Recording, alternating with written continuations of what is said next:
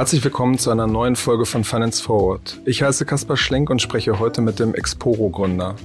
Simon Bruntke hat in den vergangenen Jahren mit Exporo einen unglaublichen Wachstumskurs hingelegt. Über die Plattform können Kleinanleger Immobilienprojekte finanzieren. Das Hamburger Unternehmen ist damit unangefochtener Marktführer. Gleichzeitig gab es in den vergangenen Monaten einige schlechte Nachrichten bei dem Unternehmen. So gab es Berichte über verzögerte Zahlungen bei einigen Immobilienprojekten. Außerdem soll ein Headhunter aktuell nach einem neuen Management suchen. Im Finance Forward Podcast haben wir mit ihm über diese kritischen Themen gesprochen und wie sich die Geschäftszahlen in der Corona-Krise entwickelt haben. Hi Simon. Moin, Kaspar. Simon, bist du in ein paar Monaten noch CEO von Exporo? Äh, auf jeden Fall bin ich auch weiter CEO von Exporo. Du weißt, worauf ich äh, anspiele. In der vergangenen Woche gab es den Bericht von Sven Schmidt im DS-Podcast, dass Headhunter aktuell nach einem neuen Management für Exporo suchen. Deswegen die Frage, was suchen die da und was ist, was sind die Probleme bei euch? Ähm, ja, kann ich gerne äh, offen beantworten. Ich glaube, der Hauptinhalt war ja eigentlich das Thema Merger Zinsland. Dazu erzähle ich auch gleich was. Also es gibt keinen Headhunter von den VCs, die suchen. Was richtig ist, dass wir als Exporo viel vorhaben. Thema Tokenisierung, Exporo-Bestand, die Handelsplattform. Und wir natürlich immer nach Spitzenleuten suchen, die uns auch ergänzen können im Management. Ähm, das haben wir letzten zwei Jahre erfolgreich so gemacht. Wir haben ja einen äh, neuen CFO bekommen, der großartige ist den Jakob. Mit Greta, ein Top General Counsel, die auch CCO geworden ist. Und ich glaube, dass wir uns als Vorstand mit den VCs über Positionen austauschen, ist äh, völlig normal. Das, das heißt, ihr habt quasi den Headhunter beauftragt, oder? Nee, es gibt keinen Headhunter, der gerade aktiv ist. Okay. Und das heißt, ihr sucht auch nicht nach neuem Management? Das ist was anderes, dass wir uns, wie gesagt, immer mit einzelnen Leuten, einzelnen Positionen beschäftigen. Das ist äh, völlig normal. Das machen wir letzten Jahre und auch jetzt tauschen wir uns über bestimmte äh, Möglichkeiten aus bei den VCs. Aber hat mich auch gewundert, dass das ein Aufhänger wurde als Folge von diesem Merger, weil das ist für uns eigentlich ja ganz normal, dass wir überlegen, wo kann man nochmal Spitzenkräfte dazu bekommen. Nichtsdestotrotz fällt ja auf, dass äh, zwei Spitzenleute von Zinsland quasi in den vergangenen Monaten weggegangen sind, unter anderem Henning Frank. Der hat ja noch in der äh, PM äh, im Oktober gesagt, wir brauchen jetzt jedes Hirn und jede Hand. Ähm, das heißt, da scheint es ja irgendwie doch Probleme gegeben zu haben. Nö, ich glaube, das ist eine Folge eines Mergers. Wir haben uns sowohl mit Henning als auch mit Mitch, ähm, beides Top-Leute, da hast du recht auf jeden Fall, ausgetauscht. Was sind deren Rollen in der zukünftigen gemeinsamen Firma? Wir haben den Post-Merger aus meiner Sicht sehr erfolgreich begleitet, haben mit beiden gesprochen und die sind ja auch schon bereits äh, im Januar auch rausgegangen aus der Firma. Also das ist jetzt keine Konsequenz von Planzahlen oder äh, nicht erfolgreich, sondern wir hatten bestimmte Rollen, die wir benötigt haben auf C-Level und wenn dort der Wunsch besteht, andere Dinge auf C-Level zu machen, dann haben wir diesem Wunsch natürlich äh, entsprochen und sind dort völlig entspannt rausgegangen und sind äh, getrennte äh, Wege gegangen. Okay, das heißt, um das nochmal zusammenzufassen, ähm, bei dem Merger Integration ist quasi alles gut gelaufen und ihr sucht jetzt quasi nur nach neuen, nach neuen Managementleuten. Ja, also Neuen würde ich auch nicht unterstreichen. Also vielleicht kurz äh, drei Anmerkungen dazu. Das Thema Zinsland Gründer. Ähm, man müsste ja sagen, das sind Co-Founder Henning und Mitch, weil der erste Gründer, das ist ja Fritze, Vorstand auch jetzt bei Exporo AG. Und dort sind die beiden Co-Founder sozusagen schon vor neun Monaten raus, ähm, in einer ganz normalen Absprache. Das Thema Post-Merger ist es ideal gelaufen. Ich glaube, es ist schon sehr gut gelaufen. Also der Merger an sich war für uns wichtig. Wir haben unsere Position gestärkt. Wir haben gemeinsam ähm, große Ziele, ähm, auch große Pläne natürlich. Die Post-Merger-Integration, ähm, das gesamte Team wurde übernommen. Wir haben mittlerweile eine gemeinsame Kultur, eine gemeinsame DNA. Alle sprechen von Expo. Also auch da würde ich sagen, das ist wirklich gut gelaufen, da wir das kleinere Zinsland-Team ja sehr gut aufteilen konnten auf die oder auf das größere Exporo-Team.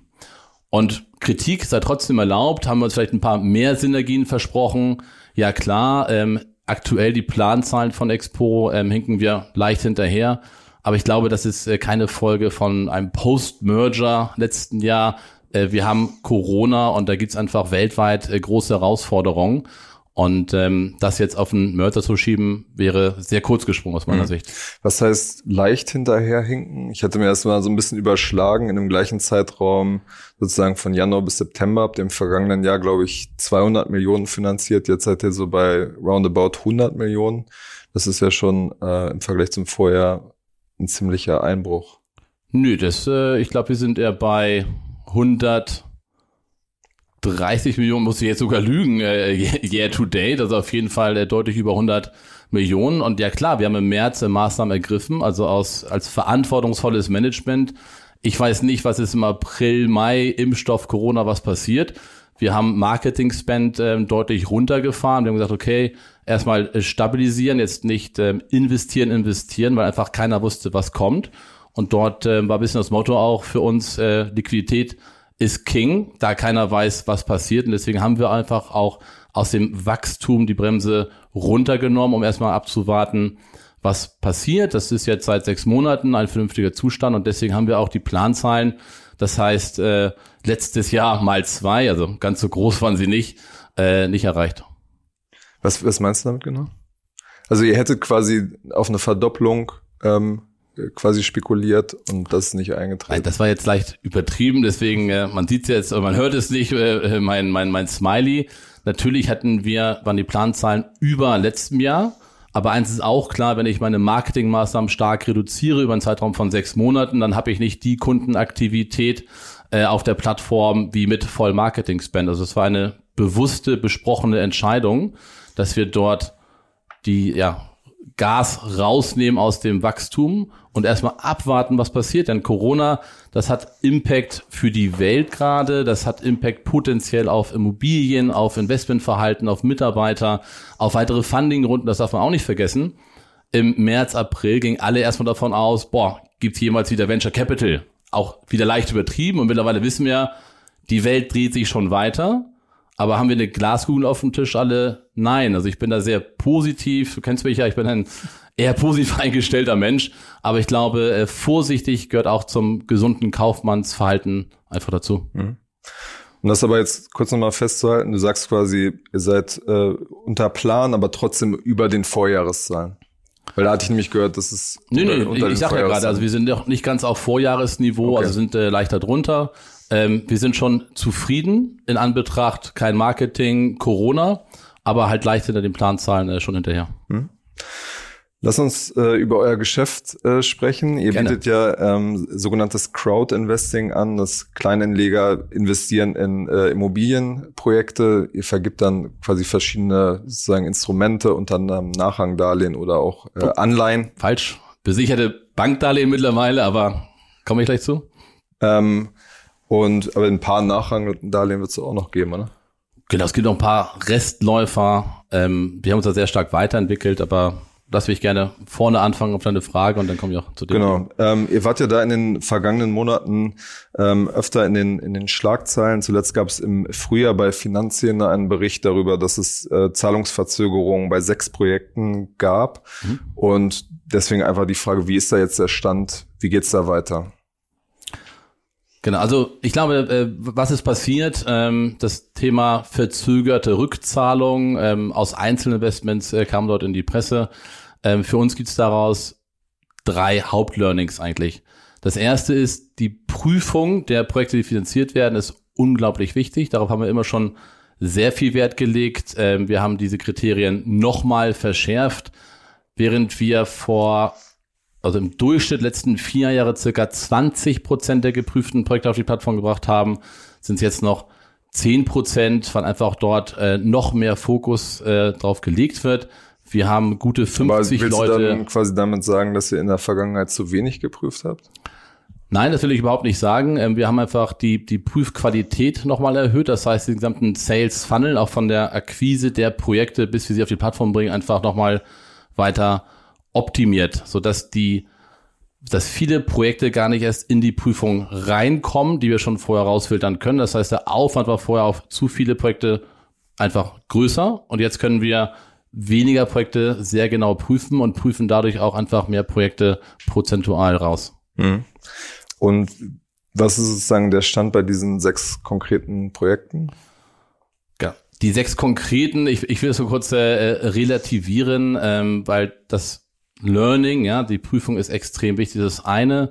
Äh, das zweite auch nochmal, dass wir einfach den selbstbestimmten, erfahrenen Anleger ansprechen. Das ist auch ein wichtiges Learning, dass wir das noch klarer kommunizieren.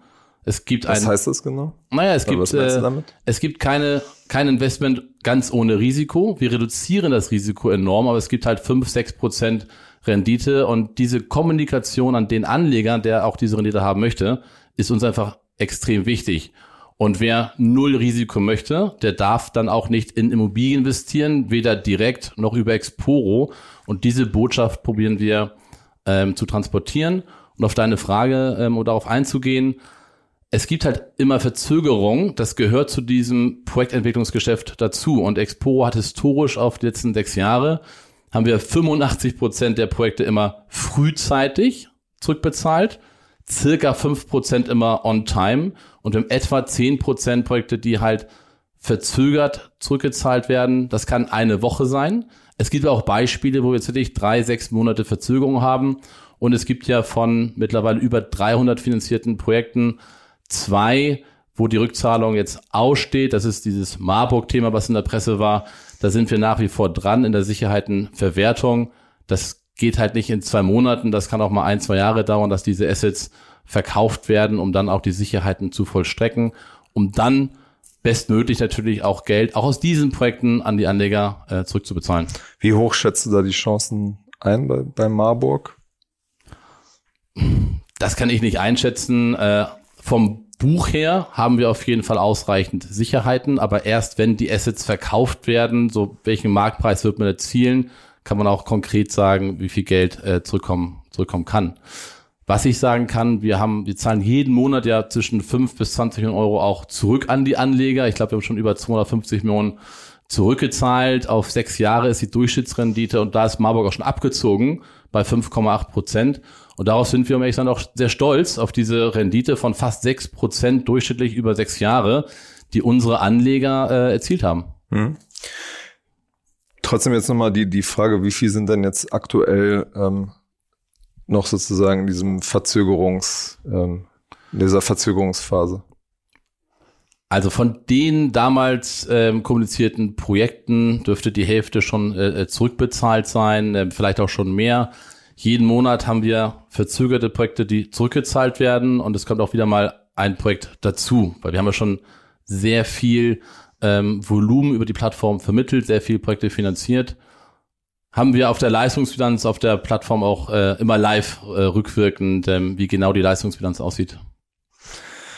Wäre es sozusagen, du hast äh, gerade die Kommunikation schon angesprochen, ähm, wäre es nicht vertrauensfördernder, wenn man sozusagen so eine Statistik ähm, auf die Seite bringt, wo genau aufgeschlüsselt wird, das sind die offenen Projekte, das ist der Stand, da und da verzögert es sich, da und da gibt es Probleme, da und da haben wir Probleme gelöst, mhm. dass man da quasi proaktiver mit umgeht, weil das ist so von außen schon ein bisschen der Eindruck, dass ihr oft nur auf Dinge reagiert habt, die dann irgendwie an die Öffentlichkeit gelangt sind. Den Eindruck habe ich jetzt äh, persönlich nicht, also können wir besser werden immer. Was haben wir gemacht? Wir haben Statistiken live gebracht zu beiden Produkten, sowohl Exporo Finanzierung als auch Exporo Bestand. Das heißt, ähm, historische Betrachtung, aktuelle Betrachtung, wie viel in Verzögerung, ähm, wie viel auch zurückbezahlt natürlich und sowohl in Prozent als auch in äh, Stückzahlen der Projekte. Und eigentlich haben wir damit sehr viel Transparenz geschaffen, auch über das Gesamtportfolio der letzten sechs Jahre, äh, was vermittelt wurde. Die Statistik wird monatlich aktualisiert. Wir sind da dran, das auch komplett live zu machen. Und natürlich die Anleger. Aber das ist sozusagen nicht auf eurer Website, sondern. Äh Doch, das ist auf der Website. Das ist, äh, das siehst du, wenn okay. du raufklickst, Leistungsbilanz, kannst du zu beiden Produkten äh, komplett anschauen. Okay. Wie lange äh, habt ihr das schon? Das ist, glaube ich, schon im, im März live gegangen oder im April. Das war ja eine unserer wichtigsten Maßnahmen, zu sagen, okay, lass uns wir wollen transparent sein. Transparent ist nicht immer einfach natürlich, weil wir über einzelne Investments reden. Also hätten wir einen gemischten Fonds, den es ja so gibt auf der Welt und wo keiner weiß, in was ich investiere, würde es das ganze Thema gar nicht geben. Und dann haben wir gesagt, okay, wir sollen transparenter sein. Das hat auch die Presse ja relativ klar gefordert. Also lass uns diese Statistiken auf die Website bringen. Hm. Okay. Gibt es noch weitere ähm, Lernerfahrungen, wo ihr sagt, so, da müssen wir anders kommunizieren, da müssen wir anders gerade mit diesen Problemfällen umgehen? Also das Kommunizieren, ähm, das tun wir eigentlich sehr stark auf der Plattform auch. Also es gibt immer eine Angemessenheitsprüfung vor jedem Investment. Man wird aufs Risiko hingewiesen. Ähm, kann man noch einen roten Balken drüberlegen? Ja, man kann immer noch einen Tick mehr tun. Ich glaube, das wichtigste Learning für uns als Company, und das ist ja auch vielleicht in so einem äh, Podcast relevant, dass wir sehr froh sind, äh, diese Entwicklung vom Crowd-Investing vor sechs, sieben Jahren angefangen hin zur digitalen Plattform für Immobilien weiterentwickelt zu haben. Wir haben nicht nur das Standbein Exporo Finanzierung, wir haben das neue Produkt herausgebracht, Exporo Bestand, also investieren wie ein Eigentümer. Und wir haben auch einen Handelsplatz live, wo man sozusagen Stücke an Immobilien handeln kann. Ähm, und das ist, glaube ich, auch ein wichtiges Learning, dass wir uns als Company weiterentwickelt haben und nicht nur ein Standbein, sondern drei Standbeine haben, die wir aufbauen. Hm. Habt ihr ähm, sozusagen mal überlegt, das äh, Konstrukt an sich anzupassen? Es gibt ja zum Beispiel in den USA und auch in Deutschland so Ansätze, dass man als Plattform einen Teil mitfinanziert, um quasi so eine Art Interessenskonflikt ähm, zu vermeiden. Habt ihr da überlegt, mal äh, generell das Konzept anzupassen? Also zwei Gedanken dazu. Das Konzept haben wir schon angepasst. Also wir kommen aus dem Bereich Nachrangdarlehensvermittlung und sind komplett umgestiegen äh, auf besicherte Darlehen. Wir sind KWG 32, also BaFin reguliert. Wir haben schon wirklich sehr viel gemacht, um das gesamte Konstrukt äh, deutlich zu verbessern. Denn eins ist ganz klar, der Anleger steht bei uns im Vordergrund und nur der erfolgreiche Anleger bleibt auch unserer Plattform treu und wir haben noch eine ganze Menge vor. Von daher ist das Thema Rückführung an den Anleger mit dem bestmöglichen Konstrukt sehr wichtig. Der zweite Gedanke wurde mehrfach diskutiert, kommt auch immer wieder hoch. Was heißt hier Interessenskonflikt? Also wenn eigenes Geld dabei ist, habe ich vielleicht mehr Interesse, diese Projekte zu fördern. Das heißt, wir müssen auch rückwirkend andere Projekte auch mitfinanzieren. Das ist sehr schwierig. Ähm, das heißt, ja, die Gedanken gibt es. Wie bekommt man dort mehr diesen Shared-Gedanken halt hin? Aber wir sehen uns als Vermittlungsplattform. Wir machen die Akquise, die Prüfung, sehr gute Vertragswerke mit Sicherheitengestaltung. Wir machen das Controlling. Allein dort arbeiten uns neun Leute, die diese ganzen Loans begleiten in der Projektentwicklungsphase bis zur Rückzahlung. Also wir tun da extrem viel, damit der Anleger ein gutes, ähm, gutes Investment erhält. Hm. Ein anderes Stichwort ist ja so adverse Selektion, äh, was immer wieder sozusagen ein Stichwort ist, das gesagt wird, der Markt ist überhitzt, es gibt billiges Geld, kommen zu Anbietern wie Exporo nicht sowieso nur die Projektentwickler, ähm, die quasi woanders keine Finanzierung bekommen oder nicht so viel Eigenkapital vorhalten können? Nein, glaube ich auf gar keinen Fall. Also können wir ein 50 Millionen Projekt gerade finanzieren? Nein, dafür sind wir äh, der, der, der falsche Ansprechpartner. Also 50 Millionen für ein einzelnes Projekt ist einfach für unsere Plattform noch zu groß. Wir sind mal gestartet mit 500.000 Euro, mittlerweile 4, 5 Millionen pro Projekt. Und ich glaube, in den Zielgruppen, die wir bedienen, sind wir ein relevanter Ansprechpartner. Wir bieten einen sehr guten Service für die Projektentwickler. Die reden gerne mit uns. Ähm, wir nehmen auch bei weitem ja nicht alles an. Also wir prüfen wirklich eine Menge raus, schon bei der Akquise, spätestens auch dann bei der Due Diligence. Es gibt auch mal ein Credit-Komitee, die hinterher nochmal die Entscheidung absegnen, was wir finanzieren. Also wir sind da ein komplett professioneller Ansprechpartner für die Projektentwickler in Deutschland und damit auch auf dem gleichen Niveau wie andere Finanzierer. Hm. Beantwortet ja trotzdem nicht die Frage, ob sozusagen das Modell, weil so viel Geld im Markt ist, nicht tendenziell die Leute anzieht, die woanders kein Geld kriegen. Nee, das glaube ich ja nicht. Also wir haben ja die gleichen Prüfkriterien. Also wir verlieren auch Geschäft, weil wir zu hart prüfen, weil wir zu viele Sicherheiten fordern. Also das würde ich fast eher andersrum sagen. Es gibt andere Kapitalquellen, wo das Geld deutlich lockerer sitzt, weil die äh, ja, einfach das Geld investieren müssen. Wir als Plattform haben ja keinen Investitionsdrang wie andere Teilnehmer am Markt aus der institutionellen Welt halt eher.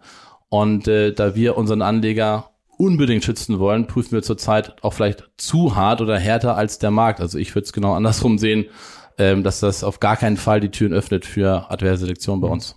Wie schwierig ist es dann in so einer Phase trotzdem weiter zu wachsen, weil ihr wollt ja auf der anderen Seite auch ähm, weiter viel Projekte auf die, die Plattform bringen. Mhm. Habt ihr auch einen gewissen Druck, sage ich mal, ähm, ja, zu wachsen. Genau. Das sehen wir bei Expo-Finanzierung nicht. Also dort haben wir ein sehr gesundes Vermittlungsvolumen, was immer noch ein sehr, sehr kleiner Market Share ist auf dem Total Market äh, Deutschland. Und wachsen wollen wir natürlich primär mit dem zweiten Produkt über Europa. Das heißt, äh, Zugang zu bestehenden vermieteten Assets, also Dinge, die sich äh, jemand kaufen möchte für 10 Millionen Euro, eine Kita, eine Polizeistation, ein Wohnhaus mit 50 Einheiten. Der Markt ist 20, 30 mal größer als Projektfinanzierung.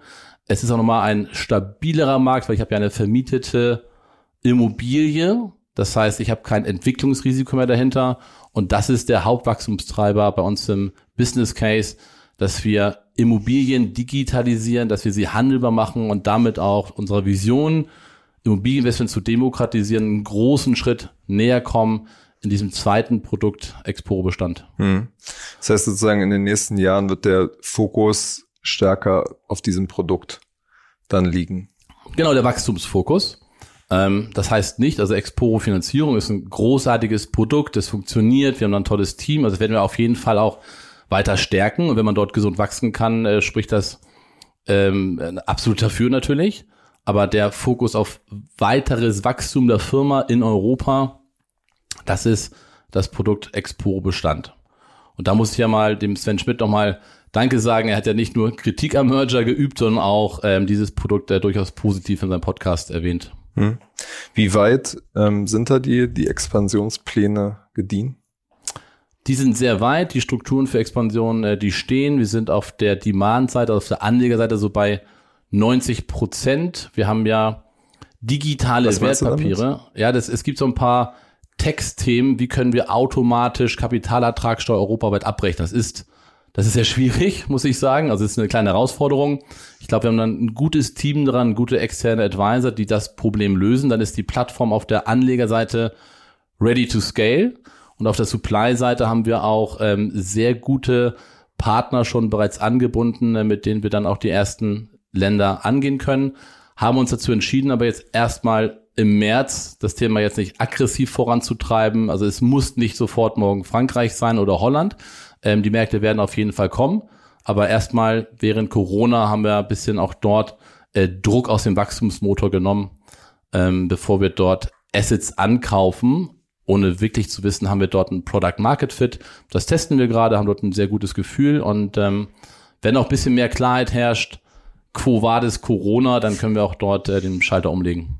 Welche Länder sind das perspektivisch? Stand ja irgendwie mal Niederlande. Genau, Holland, Frankreich, äh, da sind wir schon ähm, sehr weit. Ähm, das werden dann auch dann die ersten Länder sein. Mhm. Ihr habt ja quasi jetzt so als Infrastruktur eurer Investments arbeitet ihr mit, mit Blockchain, mhm. ähm, sozusagen Technologie. Was bringt euch das wirklich? Bringt das wirklich die Kostenersparnis, ähm, wie es immer behauptet wird? Oh, jetzt, jetzt gerade gleich ein Schwärmen, Kasper. Das ist, äh, also es ist wirklich ein, ein, ein, ein mega Use Case, was dort gerade passiert. Und ähm, ja, das sind Buzzwords, aber das ist jetzt wirklich mal disruptiv, es ist wirklich mal digital. Eins vorweg, man darf jetzt Blockchain nicht mit Kryptowährung ähm, verwechseln. Das ist ganz wichtig. Also für uns ist Blockchain die Technologie, um die Vermittlung von Kapital in Immobilien wirklich komplett zu digitalisieren. Und ähm, der Use Case ist im Prinzip einfach. Wir nehmen weitere Intermediäre aus dem Markt halt raus. Das sind äh, Depotbanken, Clearstream, also einfach weitere Teilnehmer an dieser Vermittlungskette, ähm, indem wir eine 100% digitale Strecke haben. Wir emittieren ein digitales Wertpapier. Das ist ganz normal BaFin reguliert wie die alte Anleihe halt auch. Aber wir können sie halt digital handeln. Das heißt, du hast Echtzeitprozesse, was Zinszahlungen, Rückzahlungen, das Einbuchen von diesen digitalen Wertpapieren geht. Wir können es international ausrollen, wenn wir KYC, AML, alles komplett digital abwickeln können. Wir können diese Digital Depots, also Wallets kreieren automatisch ähm, für ganz Europa im Prinzip. Es ist deutlich kostengünstiger. Wir reden von 10, 12 Prozent der Kosten, die ich mit einem digitalen Wertpapier habe in der Vermittlung versus der normalen Anleihenwelt. Also es sind schon ähm, echt große Gewinne und ein ganz besonderer Vorteil. Wir sind damit erstmalig in der Lage, technisch und kostenseitig die Minimum-Investments auf theoretisch ein Euro zu reduzieren. Das war vorher gar nicht möglich. Wenn ich 30 Euro für ein Depot zahle pro Jahr, kann ich nicht äh, einem Kasper ein, ein Euro Stück an eine Immobilie äh, verkaufen, wenn ich 30 Euro Kosten dafür habe, alleine an Fixkosten. Und das ist für uns ein super wichtiger Schritt. Wie weit seid ihr da? Äh, das ist live. Also das setzen wir schon seit mehreren Monaten um. Wir bewerben es noch nicht wahnsinnig aktiv, weil es kann ja auch sein, dass wir sagen, okay, für einen Euro lohnt es sich nicht. Und darum geht's gar nicht. Natürlich lohnt es sich, dass du selbstständig drei Stunden prüfst, um einen Euro zu investieren. Es geht um die Theorie. Und das kommt jetzt bald, Forward Thinking, ein Sparplan zum Beispiel, auch für, für jüngere Leute, aber auch für ältere Leute, die sagen, okay, ich möchte 10, 10 Euro sparen in Immobilien oder 50 Euro oder 500 Euro. Und das geht ja nur, wenn ich auch eine kleinere Stückelung anbiete als 1000 Euro Stücke pro Immobilie. Und das ist äh, schon ein extrem großer Durchbruch.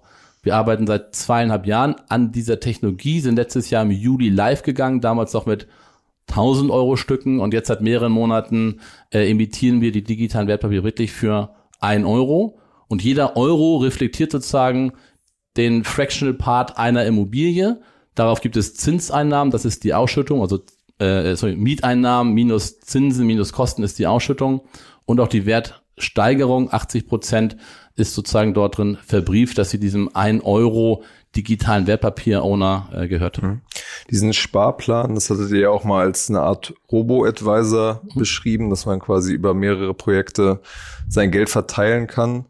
Wann, wann kommt das ungefähr? Was, was ist also eure Zielmarke? Das hattet ihr im letzten Oktober, glaube ich, auch schon als Vision genau, wir haben vorgestellt. Mussten, genau, wir mussten dafür unsere BaFin-Lizenzen erweitern. Das war ein wichtiger Schritt. Das hat äh, ja, anderthalb Jahre fast gedauert. Also das, da prüft die BaFin und auch dort mal Lob und Kritik gleichzeitig. Also gut, dass die so intensiv prüfen, aber anderthalb Jahre ist trotzdem ein sehr langer Zeitraum äh, im, im Leben eines, eines Grown-Ups. Wir sind jetzt von der Lizenz dazu in der Lage, von der Technik in der Lage. Der Sparplan beruht auf der gleichen Technologie wie auch der Portfolio-Builder oder der Immobilien Robo-Advisor. Das heißt, wir starten jetzt äh, in den nächsten Wochen mit dem, oder Monaten, ne, Tech immer, aufpassen, was ich hier sage, äh, mit dem Sparplan, dass du erstmal ab 10 Euro pro Monat auf verschiedene Stücke Immobilien sparen kannst. Super effizient, extrem günstig. Ähm, kannst du auch stoppen jeden Monat.